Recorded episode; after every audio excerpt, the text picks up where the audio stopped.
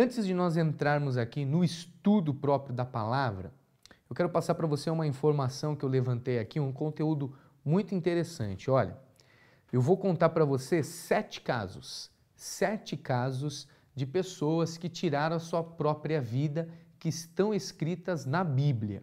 São sete personagens bíblicos, são seis no Antigo Testamento e um no Novo Testamento. São sete casos, eu faço questão aqui de falar para você um por um. O primeiro caso, o Antigo Testamento, é o de Abimeleque.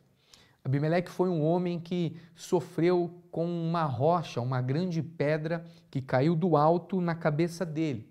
E ele já estava com um ferimento muito grande, sabendo que ia morrer, ele pediu para que o seu escudeiro, o seu servo, passasse a espada nele para que ele pudesse morrer, porque ele não queria dizer que morreu por causa de uma pedra que uma mulher jogou. Na verdade, ele estava com vergonha de dizer que ia morrer pelas mãos de uma mulher. Então, o seu escudeiro lhe deu o golpe final. Foi um pedido de Abimeleque. Quem matou realmente foi o seu próprio escudeiro. Não deixa de ser uma morte por suicídio, haja vista pensarmos que foi um pedido do próprio Abimeleque. Então, nós temos essa cena, um ato de orgulho ainda no final da sua vida, pedindo para que o seu escudeiro matasse para que ele não tivesse vergonha de ter sido morto por causa de um ato de uma mulher. Nós temos também Saul, o grande rei Saul, o primeiro rei de Israel. Esse Saul ele foi para a guerra contra os filisteus e ele sofreu um grave ferimento. Certo que ia cair nas mãos do seu inimigo e iria ser morto, ele pede para o seu escudeiro poder enfiar a espada nele, passar a espada nele e matá-lo. Mas é interessante que o seu escudeiro não quis fazê-lo. Então o próprio Saul se matou mesmo com a sua espada, tirando a sua própria vida. E então o seu escudeiro, que nós não sabemos o nome, a Bíblia não relata, ele também fez o mesmo ato. Quando ele viu que Saul era morto e que os inimigos iriam para atacá-lo, ele também pegou a espada e também cometeu suicídio, tirando a sua própria vida.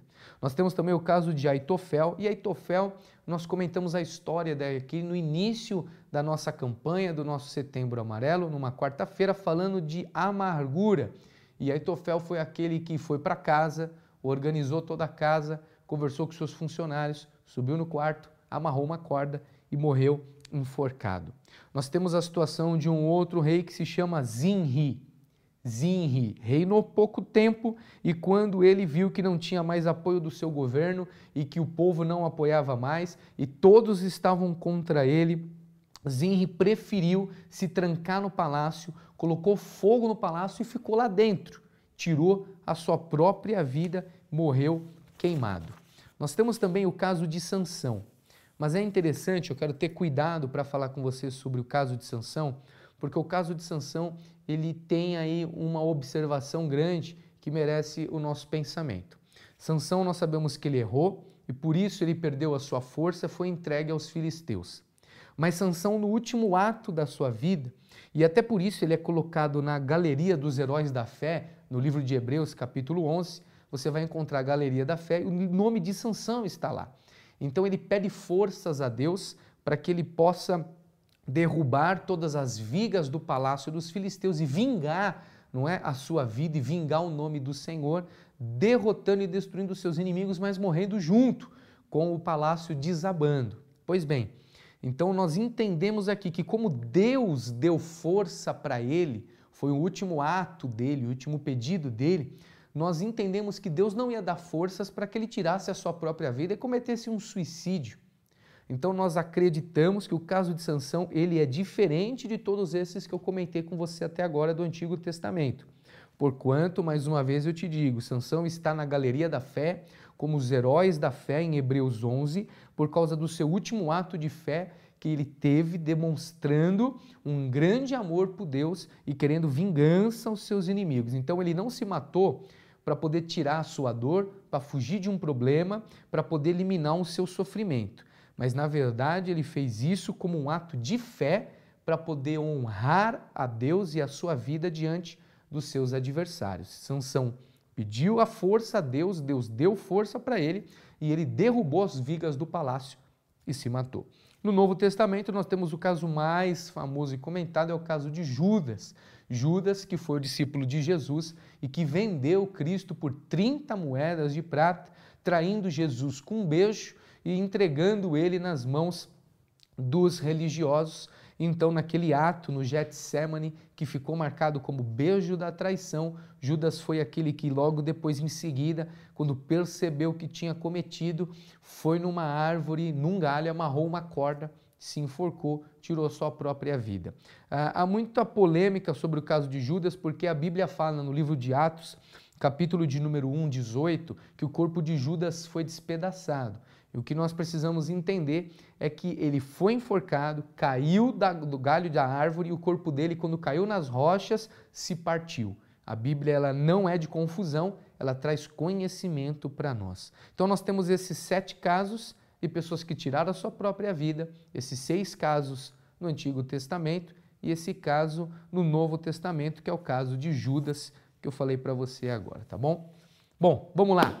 Vamos falar da depressão, parte 2. Bíblia aberta, 1 Reis, capítulo de número 19, e nós paramos exatamente aqui. Nós vamos encerrar depressão, parte 2, estudando o capítulo de número 19, o que é que Deus tem para nós, o que é que Deus faz com Elias e o que Deus tem a tratar na minha vida e na tua vida nessa noite. 1 Reis, capítulo de número 19.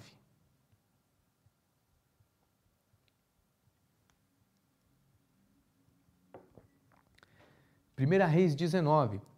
Nós terminamos da última quarta-feira falando da intensidade do esgotamento que Elias chegou nesse ponto da vida. Depois de tudo que Elias enfrentou, desde a parte da afronta ao rei Acabe, dizendo que não ia chover mais. Depois, na casa da viúva, onde o filho dela morre, e a culpa dessa ação é colocada sobre os ombros de Elias. Depois encontrando o rei Acabe e levando mais uma vez a culpa de que toda a crise instalada no reino de Israel era por causa de Elias. Depois, devido à seca, os animais morrendo, as pessoas passando fome e toda a culpa sendo colocada nos ombros de Elias. Nós falamos que foi o primeiro gatilho. Nós contamos aqui a respeito do segundo gatilho, expectativa frustrada, quando ele vai agir, quando ele vai tentar convencer o povo que só o Senhor é Deus. Por diversas vezes ele pergunta, o povo está dividido em dois pensamentos. Ele faz o desafio do Monte do Carmelo, que cai a fogo do céu, e ali sim o povo agora vai poder entender que só o Senhor é Deus, mas por mais uma vez a expectativa dele em cima desse assunto, então ele vai matando os 850 profetas, 400 de Baal, os outros 450 da Zera, ele vai destruindo os profetas, ele corre até o monte, ele dobra o joelho e o esgotamento, terceiro gatilho, o esgotamento, a intensidade que Elias está, o esgotamento de Elias ao subir no monte, a dobrar o seu joelho, a orar por sete vezes, e cada vez que ele orava, ele levantava a cabeça, perguntava para o seu servo para olhar se via uma nuvem, até que na sétima vez o auxiliar dele vai dizer: Eu vi uma nuvem do tamanho da mão de um homem. Então ele ia sair correndo 25 quilômetros até Israel para falar com o rei Acabe para dizer que vai chover. Os três gatilhos da culpa, da expectativa frustrada, do esgotamento, da intensidade, vão fazer Elias chegar exatamente nesse ponto da vida, quando Jezabel vai mandar uma mensagem para Elias, dizendo que até amanhã ele vai morrer, e aquilo para ele é o ponto final, é a gota d'água, é o início da crise de depressão, e a gente vai contar aqui para você agora. 1 Reis, capítulo 19, eu vou começar do versículo 2.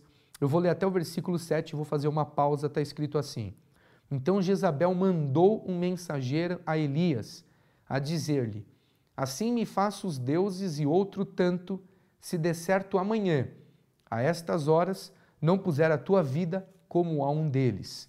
O que vendo ele, se levantou e para escapar com vida, se foi e veio a Berseba, que é de Judá, e deixou ali o seu moço. E ele se foi ao deserto, caminho de um dia, e veio, e se assentou debaixo de um zimbro, e pediu em seu ânimo a morte, e disse: Já basta, ó Senhor, toma agora a minha vida, pois eu não sou melhor do que os meus pais. Deitou-se e dormiu debaixo de um zimbro, E eis que então um anjo tocou e lhe disse: Levanta-te e come. E eis que à sua cabeceira estava um pão cozido sobre as brasas e uma botija de água. Comeu e bebeu e tornou a deitar-se. E o anjo do Senhor tornou a segunda vez, o tocou e disse: Levanta-te e come, porque muito comprido será o teu caminho. Vamos fazer uma pausa aqui e eu quero mostrar para você como que Deus está trabalhando na vida de Elias. Bom, primeiro você notou a gota d'água, a mensagem de Isabel dizendo até amanhã você vai morrer. Daí então, com os três gatilhos acionados no emocional de Elias, da culpa, da expectativa e do esgotamento, uma mensagem de uma mulher fez esse homem desabar. Veja, nem tinha acontecido nada, mas fez ele entrar numa crise de depressão muito grande. Ele está com medo, mas a gente precisa esclarecer isso. Não é um medo-medo, é um pânico. E qual é a diferença do medo para o pânico? O medo todos nós sentimos em alguns momentos da nossa vida. Medos de mudanças, medos de dar um passo, medo do que pode acontecer, medo das nossas responsabilidades não darem certo. Mas o medo é diferente do pânico. O medo é aquele sentimento que a gente sabe pode ser que aconteça.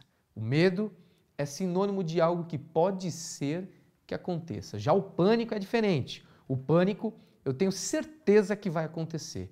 O pânico eu já estou em pânico porque vai acontecer. Então Elias aqui ele entrou em pânico. Ele não está com medo. Ele entrou em pânico porque quando ele entrou nessa crise de depressão recebeu essa mensagem de Jezabel, ele entrou em pânico porque ele tinha certeza: eu vou morrer, eu vou morrer, agora acabou minha vida, essa mulher vai me encontrar, vai me tirar a vida amanhã, acabou para mim e ele começa a entrar numa síndrome de pânico muito grande. E agora ele vai pedir a morte. Então, por causa desse pânico, Elias vai pedir a morte. Veja, há também aqui duas diferenças. A diferença daquele que pede a morte e daquele que quer o suicídio. A pessoa que pede a morte, ela quer um alívio. E quem sabe eu estou falando com alguém aqui nessa noite que, em algum momento de desespero da sua vida, pediu a morte em oração a Deus. Disse: Senhor, não quero mais viver, tira minha vida, eu não quero mais viver. Mas exatamente se pedir a morte é diferente do que querer o suicídio. E o que difere o pedir a morte do querer do suicídio é exatamente a linha tênue de que quando eu peço a morte, eu quero só um alívio, eu não quero morrer. Mas quando eu quero o suicídio, eu já começo a elaborar alguma coisa para poder tirar a minha vida. É diferente. Uma observação aqui que eu quero fazer a você que convive com pessoas de 12 a 22 anos. Nós temos vivido um tempo em que essa faixa etária de 12 a 22 anos precisa de grande atenção. Eles estão sendo preparados, estruturados para a vida, para suportar a vida. E nesse momento eles têm muitos desafios de personalidade, de sexualidade, de relacionamento, e é necessário em que a gente tenha bastante atenção a qualquer diferente comportamento, constantes mudanças de humor e formas de tratamento. É preciso ficar ligado. Essa faixa etária é uma faixa etária que tem se envolvido com muitas coisas, com um mundo muito grande de informação na rede social e que nós precisamos ficar atentos a respeito desse tema. Bom, vamos lá. Aqui começa o tratamento de Deus. Aqui começa o tratamento de Deus para alguém que está em depressão. O tratamento de Deus ele é composto de três fases e elas trabalham juntas: corpo, alma e espírito. Elas caminham juntas: corpo, alma e espírito. A gente vai ver aqui agora Deus trabalhando no corpo de Elias, Deus trabalhando na alma de Elias e Deus trabalhando no espírito de Elias. E é isso que eu quero acompanhar com você. Depois que Elias pediu a morte e encontra uma árvore e dorme, ele vai descansar. O anjo do Senhor, que aqui é uma teofania, uma representação do próprio Deus, esse anjo é o próprio Deus que está tocando em Elias, é um toque de Deus na vida dele.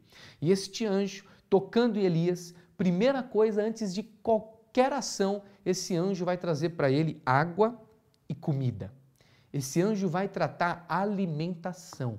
E você pode nem imaginar o quanto a alimentação, uma boa alimentação, pode te ajudar. Uma alimentação regrada, uma alimentação com horários, uma alimentação boa para o teu corpo, vai sim colaborar para o teu estado emocional, vai sim colaborar para a questão da tua tristeza profunda e da sensação de tirar a vida.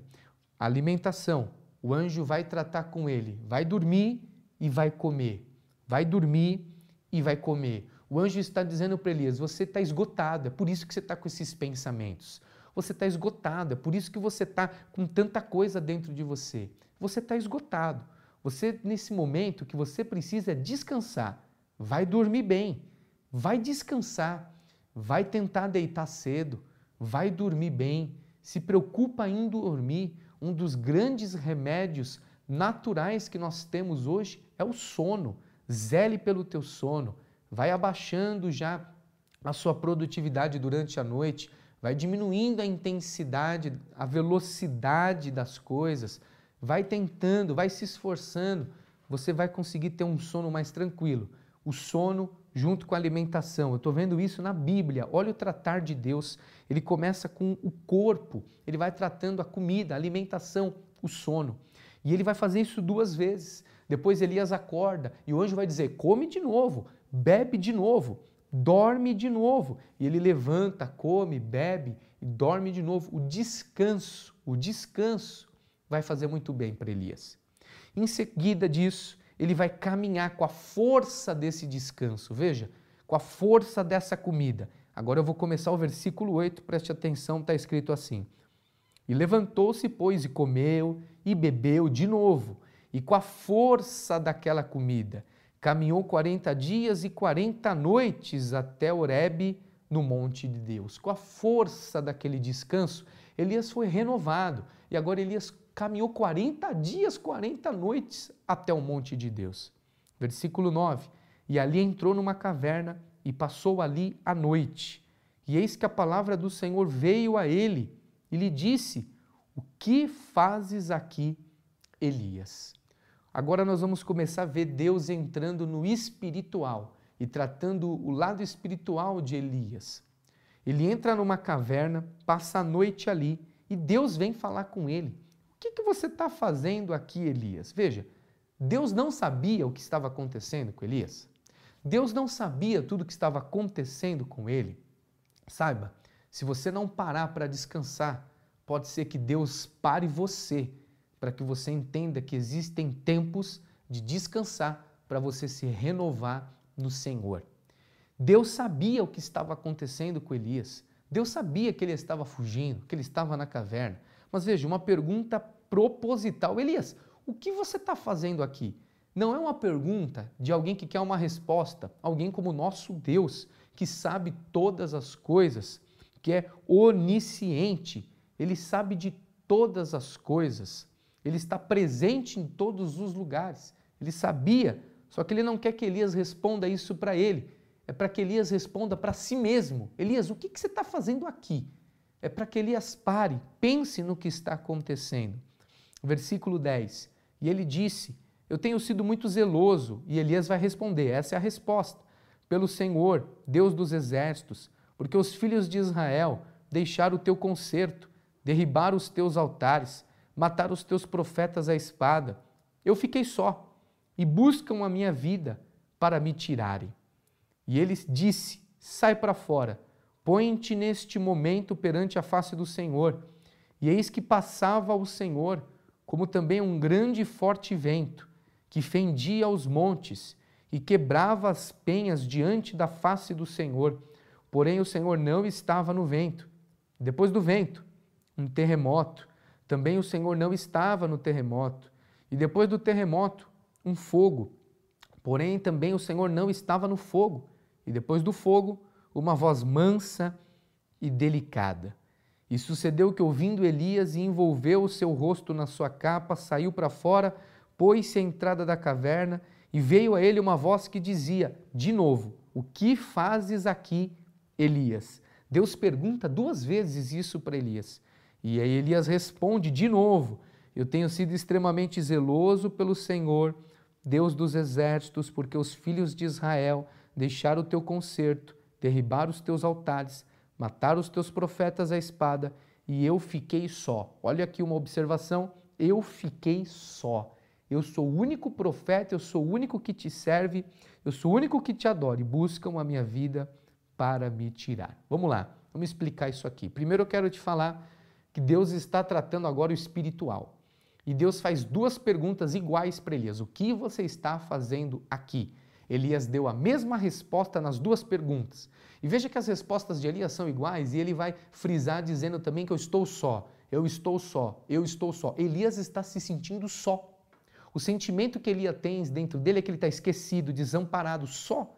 Deus está com ele, Deus está falando com ele e ele está se sentindo só. Duas perguntas iguais que Deus faz.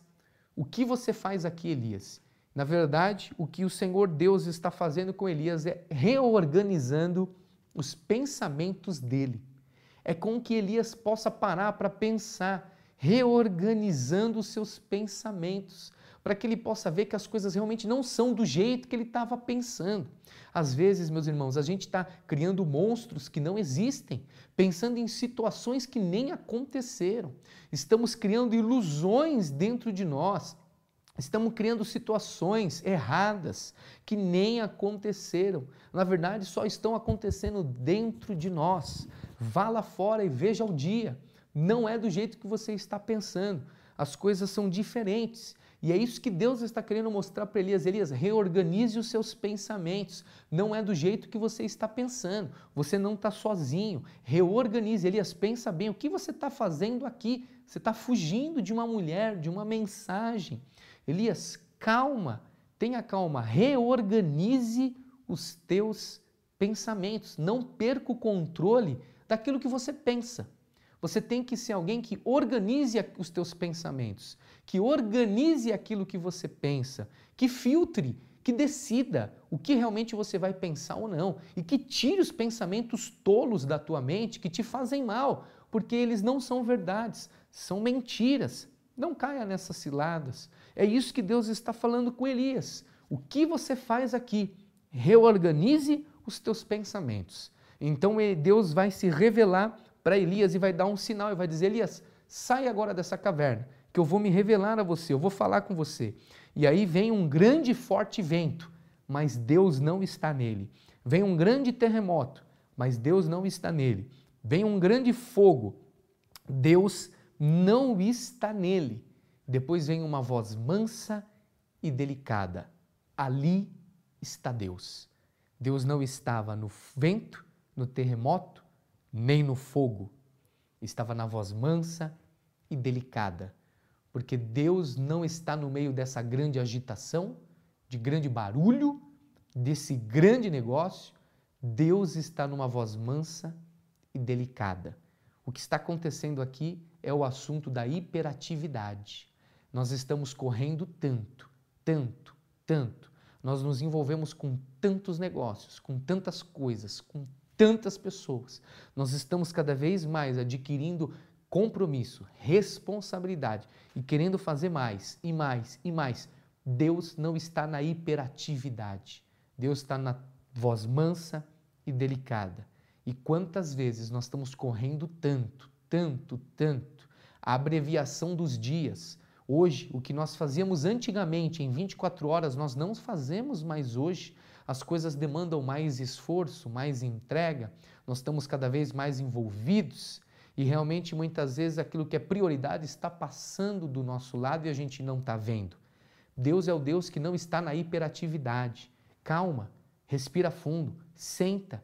Qual foi a última vez que você ficou em silêncio para ouvir Deus falar com você? Qual foi a última vez que você teve um momento, você com Deus e Deus com você? Quando foi que você entendeu? Calma, você não vai salvar o mundo, você não vai conseguir fazer todas as coisas. Faça aquilo que você puder, o seu melhor com excelência, mas escute, preste bem atenção. Deus não estava no vento, nem no terremoto, nem no fogo. Deus estava numa voz mansa e delicada que é aquele que está correndo muito, que tem sempre muita coisa para fazer, que está sempre atrasado, atrasado, atrasado, aquele que não consegue parar, não vai conseguir ouvir a voz mansa e delicada de Deus. E aqui nós estamos vendo um Deus que está tratando no espiritual de Elias.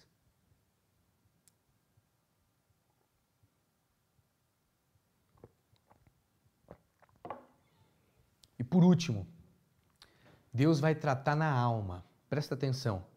A partir do versículo de número 15, eu quero ver junto com você. Deus é o Deus que vai tratar na alma. Versículo 15 está escrito assim: E o Senhor lhe disse: Vai e volta pelo teu caminho para o deserto de Damasco. Vem e unge Azael, rei sobre a Síria. Também a Jeú, filho de Ninsi, ungirás rei de Israel. E também Eliseu, filho de Safate, de Abel Meloá, ungirás profeta em teu lugar. E há de ser que o que escapar da espada de Azael matá-lo-á Jeú, e o que escapar da espada de Jeú matá-lo-á Eliseu. E também eu fiz ficar em Israel sete mil, todos os joelhos que se não dobraram a Baal, toda a boca que não o beijou. Vamos lá. Agora então que Deus está falando com Elias e que Elias reconhecer a Deus com uma voz mansa e delicada, Deus vai dar para ele uma direção. Porque na correria do dia a dia, muitas vezes nós ficamos sem direção. Nós estamos correndo, correndo, correndo, daqui a pouco nem sabemos mais porque estamos correndo tanto, perdemos a direção. Assuma de novo as rédeas. Assuma a direção da sua vida. Deus vai dar uma direção direção. E como Deus vai tratar a alma de Elias? Bom, vamos lá. Primeiro, vai diminuir as suas responsabilidades, vai diminuir a sua missão e vai dividir os seus compromissos. Veja, isso aqui é algo que tem que ser tratado primeiro dentro de nós, como aceitação do nosso orgulho de entendermos que vai chegar momento que a gente não vai conseguir mais desempenhar o que antes desempenhávamos que não vamos conseguir fazer com performance aquilo que antes fazíamos. E Elias está num quadro de tratamento, lembre-se você, ele está tratando a alma. E o que está acontecendo aqui da parte de Deus para com Elias é que chegou o momento, Elias, você vai agora diminuir a sua missão, a sua tarefa, vai dividir as suas responsabilidades e os seus compromissos. Olha o que Deus está fazendo. Você vai lá e unge Azael, unge a Jeú e unge Eliseu. Eles vão te ajudar, são reis que vão ajudar, são mais um profeta que vai te ajudar, vai começar a dividir as suas responsabilidades, a dividir os seus compromissos e esse peso que está nos seus ombros. Vai tirar esse fardo que está em você, esse cansaço, esse esgotamento. É hora de dividir isso, Elias. É hora de compartilhar isso. Então, a sua missão agora vai diminuir. O que eu quero de você agora não é mais que você enfrente mais o rei, não é mais que você tenha um desafio igual do Monte do Carmelo, que você seja responsável por chover ou não chover. Eu vou te dar uma missão agora menor. Eu vou te dar agora uma, uma tarefa menor. Veja, Elias é bênção, é um homem de Deus.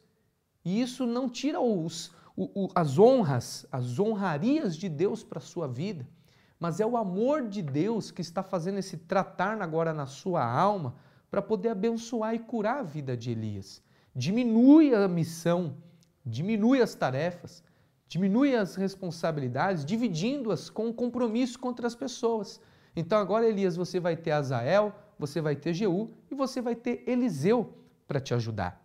E agora vem o grande finale na vida de Elias. É o versículo de número 18, aonde Deus vai corrigir a informação que Elias pensa que tem e que está certo. Meus irmãos, quantas vezes a gente pensa que sabe, mas a gente não sabe? Quantas vezes a gente pensa que está certo, mas nós não estamos? Quantas vezes a gente tem uma informação e se apoia em cima daquilo, mas não é verdade? E o que Deus vai fazer é responder algo que ficou para trás, pendente, dentro de Elias. Veja, Quando Deus estava falando com Elias, o que você faz aqui? Por duas vezes, Deus fez essa pergunta. Elias vai responder, Elias vai dizer: Eu fiquei só, eu fiquei só, eu sou o único teu servo, sou o único profeta, eu tô só. E como que Deus vai encerrar esse tratamento? E agora falando da alma, Deus vai corrigir uma informação enganosa que Elias tem. Engano. Tome cuidado. Muitas vezes, o teu cérebro, dentro de um momento de depressão, ele pode mentir para você, criando informações enganosas, criando para você uma informação que não existe e do tipo essa que está acontecendo na mente de Elias eu fiquei só. Não, Elias, você não ficou só. Deus está dizendo ainda tem mais sete mil profetas em Israel que não beijaram a Baal e não se dobraram a este ídolo. Elias, você não está só. E é agora Deus, a ação de Deus, de corrigir essa informação errada que Elias teve e de mostrar para Elias que ele está enganado, que as coisas não são como ele está enxergando, as coisas não são como ele então, Deus que está sarando Elias, é o Deus que está curando Elias, é o Deus que está tratando na alma dele, corrigindo, corrigindo essa informação enganosa. Elias, não foi só você, tem mais sete mil profetas que não beijaram o ídolo de Baal e não se prostraram a este Deus. Elias, você não está sozinho. É isso que Deus está fazendo, corrigindo o engano, a formação, informação enganosa que Elias está tendo na sua mente. Saiba você e não se esqueça, o cérebro dentro de um momento de depressão, ele pode mentir para você, criando informações, ilusões, e Deus está entrando, está corrigindo essa informação de engano para mostrar para Elias que ele não está sozinho. Se lembra? Você percebeu as duas perguntas que Deus fez para Elias dizendo: "O que fazes aqui? O que fazes aqui?" E a resposta de Elias sempre foi: eu estou sozinho, eu estou sozinho, eu estou sozinho. Deus está corrigindo essa informação para que agora esse engano seja quebrado e para que Elias comece a ver a vida de uma outra maneira, quebrando essas informações enganosas, esses pensamentos ruins e entendendo que as coisas não são do jeito que ele pensa, que ele não tem razão e que às vezes a gente também não está certo. E nós precisamos aprender isso com Deus. É o Deus que está tratando a alma de Elias. É o Deus que está entrando na alma dele. E dessa maneira, Deus está falando para Elias: calma, tem sete mil profetas que estão também com você. Pense, organize os teus pensamentos, levante a tua cabeça. Esse é o Deus que sara, é o Deus que cura, é o Deus que, através desta informação, está trazendo esperança ao coração de Elias. Tem esperança para você também. Levante a tua cabeça, dê uma olhada com outro prisma na sua vida. Deus é o Deus da esperança e Deus vai encher o teu coração de esperança de novo. Volte a sorrir, volte a acreditar, volte a sonhar. Volte porque tudo é possível aquele que crê. Esse é o seu Deus e com ele você pode confiar. Nele a gente pode confiar. Que você se encha de esperança nessa noite e que você possa receber esse tratamento de Deus na tua vida. O tratamento do corpo, o tratamento do espírito e o tratamento da alma para você. Receba isso para a tua vida hoje. Nós encerramos o capítulo 19, o tratamento de Deus na depressão, parte 2, e a atuação de Deus na vida deste grande homem de Deus. Eu quero nesse momento, a partir de agora, eu quero orar junto com você. Aí onde você estiver, coloque a mão no seu coração, vamos orar.